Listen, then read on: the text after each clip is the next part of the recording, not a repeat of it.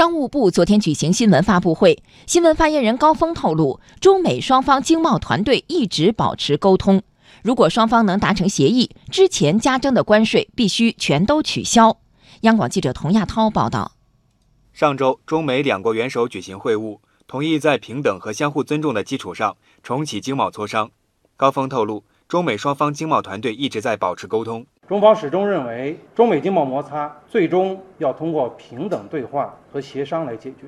希望双方按照两国元首会晤的重要指示，在平等和相互尊重的基础上，照顾彼此合理关切，寻求达成互利共赢的解决办法，为两国和全球企业营造稳定、可预期的贸易投资环境。此前，美方表示不再对中国出口产品加征新的关税。高峰说，中方对此表示欢迎。如果双方能够达成协议，那么之前加征的关税必须全都取消。中方始终认为，单边加征关税的做法损人害己，最终伤害的会是美国的企业和消费者的利益，也给全球经济带来不确定性，甚至造成衰退性影响。美国对中国输美商品单方面加征关税，是中美经贸摩擦的起点。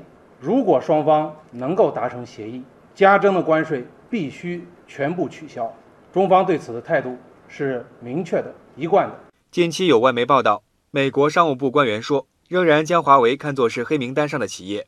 对此，高峰说，希望美国尽快停止错误做法。我们注意到，特朗普总统在 G20 领导人峰会发布会上称，美方将允许美国企业向华为公司出售产品。我们希望美方能够落实这一承诺，并尽快停止动用国家力量打压中国企业的错误做法。此外，高峰还透露，中日韩三方商定加快推进中日韩自贸区谈判进程。目前，我国已经和二十五个国家和地区签订了十七个自贸协定。中日韩自贸区谈判是中国正在推动的经济体量最大、占中国外贸比重最高的自贸区谈判之一。